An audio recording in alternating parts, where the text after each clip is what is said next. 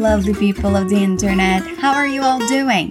I hope you're having a fantastic day, and I also hope you're ready to practice your English with me. I'm Livia Pond, but you can call me Liv. Welcome to another episode of Walk and Talk Level Up, your all English listening and speaking practice. What does that mean, Liv? Well, it means that here you're going to practice your listening and speaking skills. We're going to listen to a dialogue together then we're going to work on it to make sure we understand everything. That's where the listening part comes in. Then we're going to work on our speaking by repeating everything out loud. It has to be out loud, okay? Don't be afraid to speak up. It's important to hear yourself speaking, and it's important to train your face muscles and your vocal cords to the right sounds. So don't just repeat in your head, okay? You'll know it's your time to speak when you hear this sound. As always, you can find the PDF that accompanies this episode in the description. There, you'll see the dialogue in writing with small explanations of things we consider important. And if you haven't yet, make sure to go to fluencytv.com to check out more free content. We have over 600 lessons in five different languages and you can enjoy all of that for free. Okay, how about we jump in and listen to the dialogue? What are you doing? I've been hearing loud noises coming from your room all day.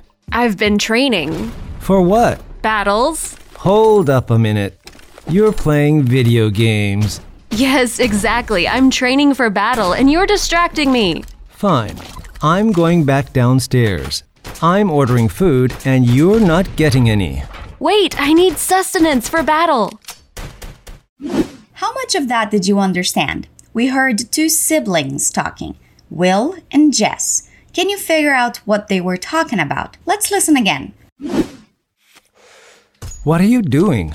I've been hearing loud noises coming from your room all day. I've been training. For what? Battles. Hold up a minute. You're playing video games. Yes, exactly. I'm training for battle and you're distracting me. Fine. I'm going back downstairs. I'm ordering food and you're not getting any. Wait, I need sustenance for battle. Our conversation starts with Will asking, What are you doing? Repeat. What are you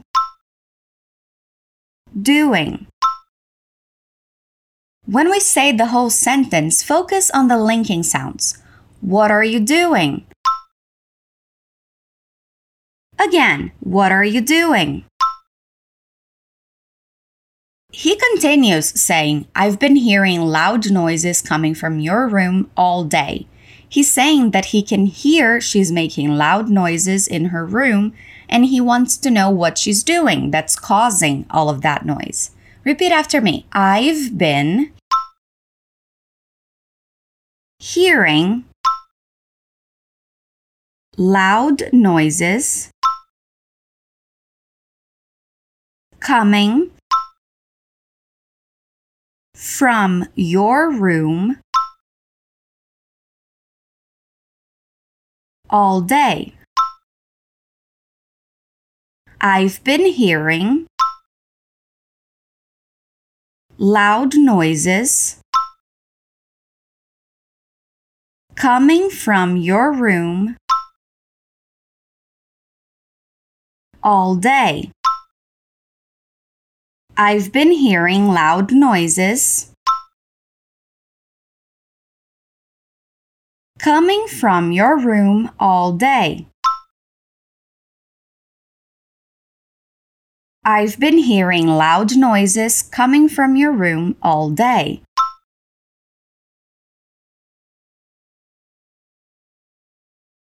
I've been hearing loud noises coming from your room all day.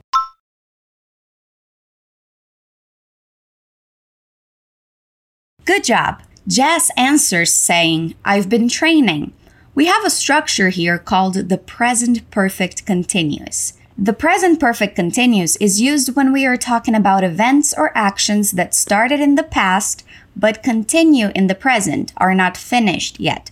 Since he's been hearing loud noises all day, Whatever she is doing started in the past and it's still going on. The action we are talking about here is training. The present perfect continuous tense is formed by the verb have in the present tense, the verb be in the past participle tense, which is been, and the following verb in the present continuous form.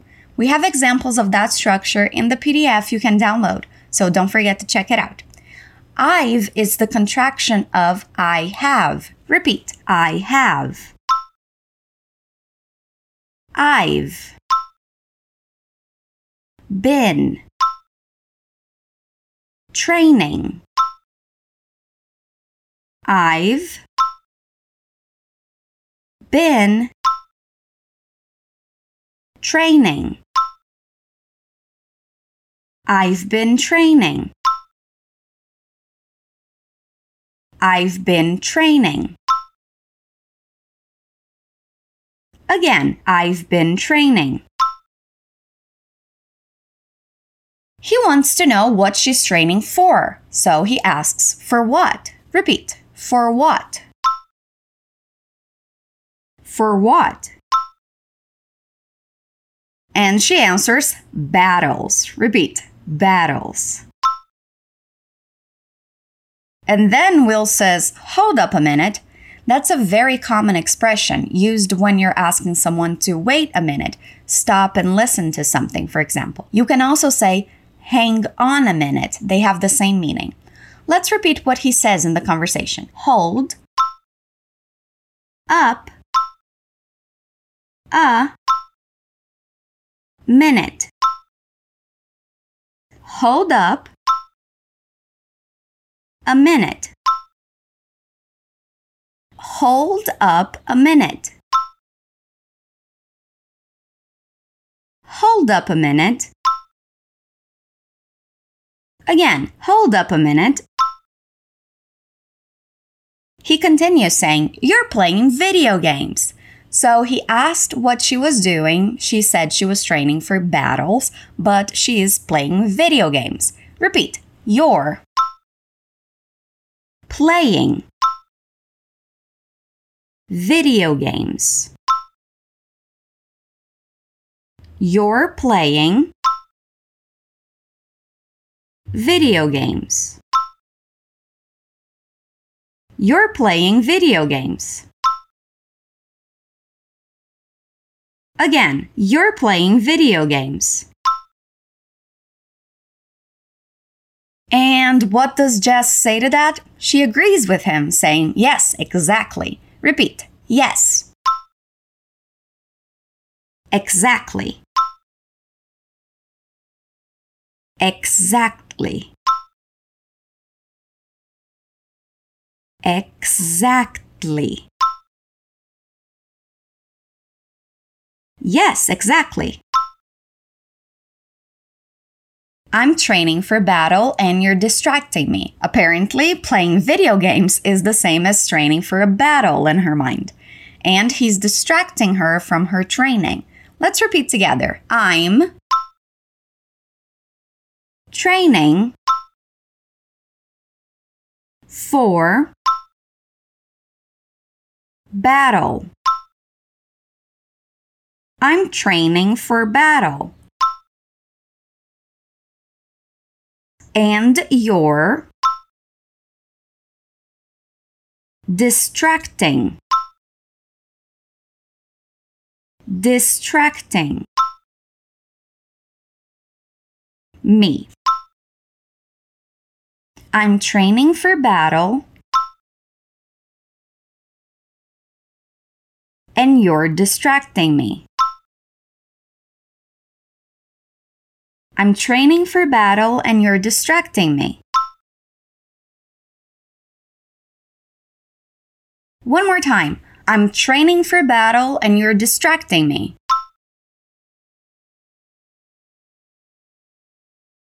Will says, Fine. Repeat, Fine. I'm going back downstairs. So he was downstairs heard loud noises coming from Jess's room and decided to investigate. Now that he knows what's happening, he's going back downstairs. Repeat I'm going. Back. Downstairs. I'm going back downstairs. I'm going back downstairs. Fine, I'm going back downstairs. Again, fine, I'm going back downstairs. And he continues saying, I'm ordering food and you're not getting any. We have another grammatical structure here. He's using the present continuous tense to talk about the future. He's saying he's going to order food and she's not going to get any of it. Repeat I'm ordering food. I'm ordering food. I'm ordering food. And you're not getting any. So he's going to order food and he's not going to let her eat any of the food he orders. Let's repeat again. I'm ordering food. and you're not getting any. I'm ordering food and you're not getting any. I'm ordering food and you're not getting any. One more time. I'm ordering food and you're not getting any.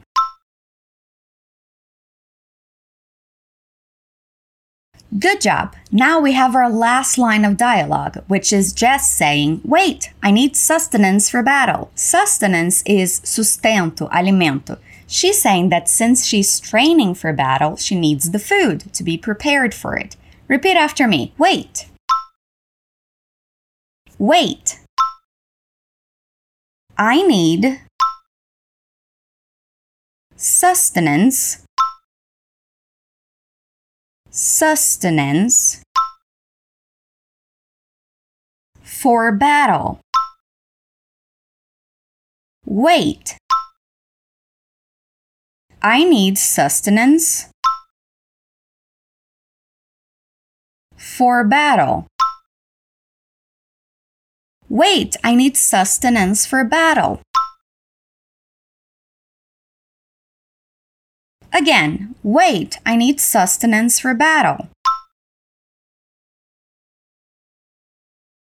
One more time so we can finish strong.